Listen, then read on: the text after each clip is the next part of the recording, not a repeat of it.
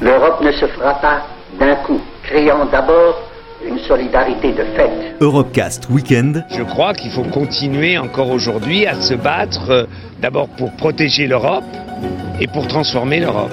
David Cameron annonce qu'il va organiser un référendum sur le maintien ou la sortie de son pays. Sortir de l'Europe, c'est sortir de l'histoire. Sur Euradio. Ici, toutes les frontières s'estompent. Ici, tous les pays épris de justice et de liberté deviennent un seul et même pays, le pays des hommes. Il y a un vote protestataire parce qu'il y a de quoi protester. En choisissant Strasbourg, nous marquerons clairement qu'une ère nouvelle va commencer pour l'Europe. Présenté par Aurélien Frances. On estime à environ 3600 le nombre de fraudeurs européens à col blanc, de la corruption à la fraude douanière en passant par le détournement de fonds publics et la contrebande.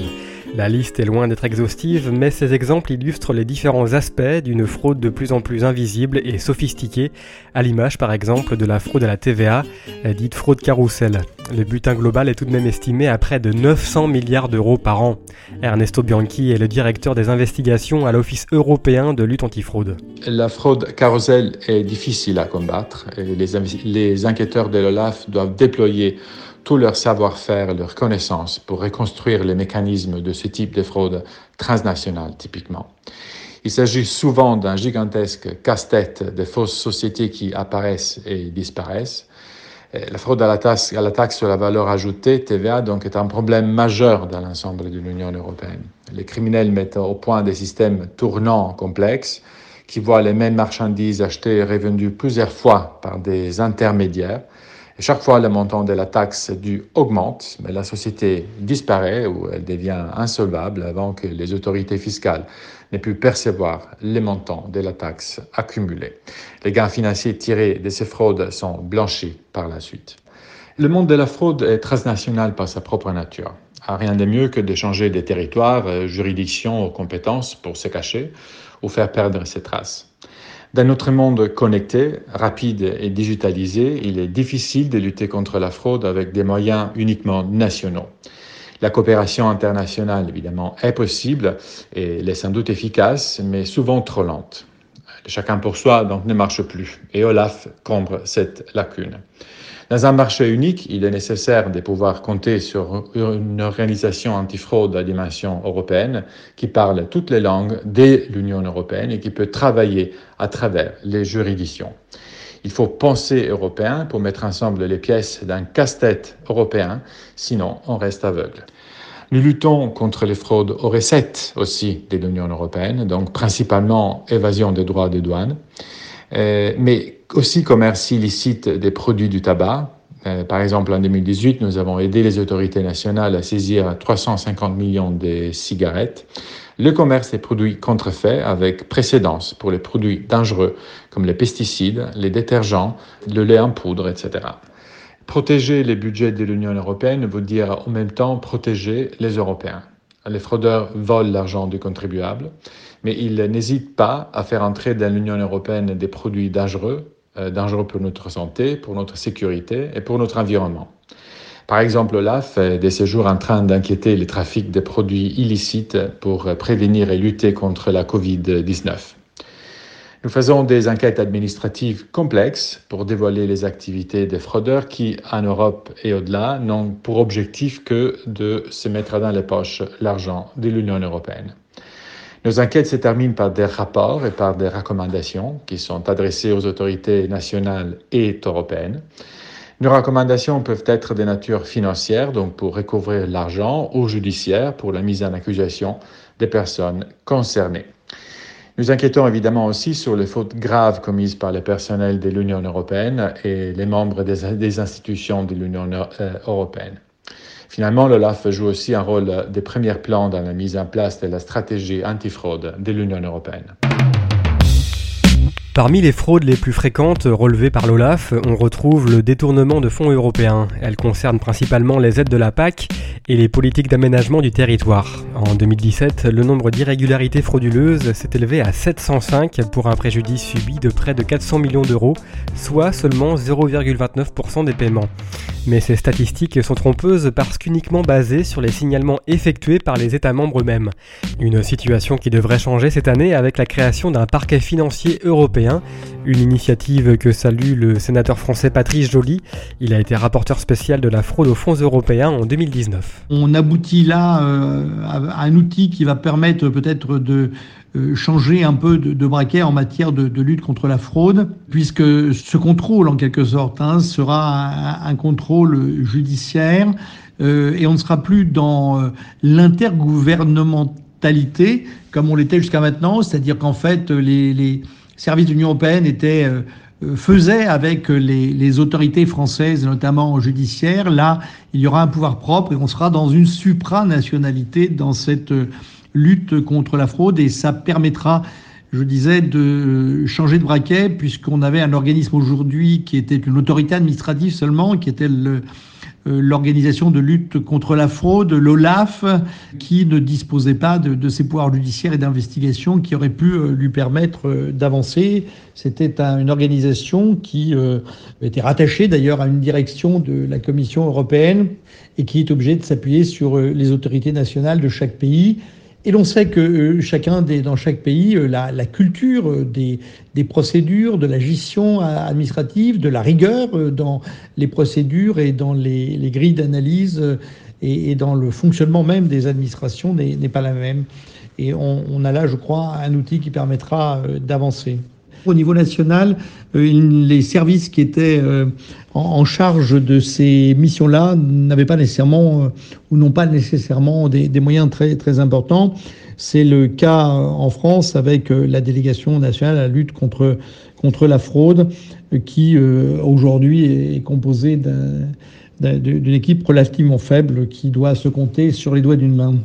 Parmi les, recommandations que contient le, rapport que j'ai rédigé, la première concerne l'amélioration du contenu du rapport annuel de la Commission européenne sur ce qu'on appelle la protection des intérêts financiers de l'Union européenne, euh, intérêts financiers à la fois du point de vue des dépenses, mais également du point de vue des, recettes.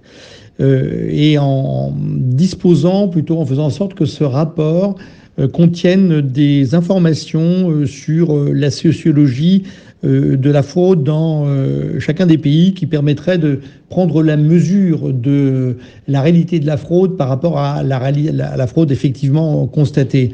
Et donc de manière à mieux définir état par état des, vraies stratégies de, lutte et donc de, contrôle. C'est la première euh, recommandation. Elle peut paraître un peu générale, mais elle paraît essentielle d'avoir ces, ces, ces, éléments de comparaison qui paraissent importants, ce que j'évoquais sur la fraude aux assurances, par exemple. Deuxième euh, élément qui me paraît là aussi important, abaisser le seuil euh, euh, où les autorités nationales sont obligées de transmettre à la Commission européenne les irrégularités en matière de dépenses, alors qu'il s'agit d'irrégularités frauduleuses ou d'irrégularités non frauduleuses. Il peut y avoir simplement des erreurs, des incompréhensions, et, tout ça n'est pas nécessairement pénalement répréhensible. Aujourd'hui, le plafond des, des transmissions est de 10 000 euros. On pourrait essayer qu'il y ait une information de l'Union européenne dès, dès 5 000 euros, divisé par deux ce, montant-là, ce qui là aussi permettrait de mieux appréhender l'ensemble des fraudes réelles ou potentielles. La fraude fragilise l'intégration européenne, c'est-à-dire ce lien juridique, économique, social et politique que l'Union, les États membres et les citoyens tissent depuis les origines de la construction communautaire. Mais la fraude vient menacer cette intégration et cette solidarité européenne. Selon Francesco Martucci, il est professeur en droit public, co-auteur de l'ouvrage La fraude et le droit de l'Union européenne. L'Union européenne s'est fondée sur un système d'intégration. Dans ce système d'intégration, vous avez une confiance et une confiance mutuelle entre les États membres. Et je dirais qu'à cela s'ajoute aussi une confiance mutuelle que doivent se faire l'Union, les États membres et aussi les, les, personnes, les individus, les citoyens, si vous préférez. À partir du moment où vous avez euh, une fraude, c'est que vous viciez cette euh, confiance mutuelle. Et c'est ça toute la difficulté, euh, c'est que en viciant la confiance mutuelle, eh bien, vous ralentissez le processus d'intégration qui doit conduire à une solidarité. Pourquoi être solidaire si d'autres fraudent? Voilà l'idée qui est, qui est derrière cela.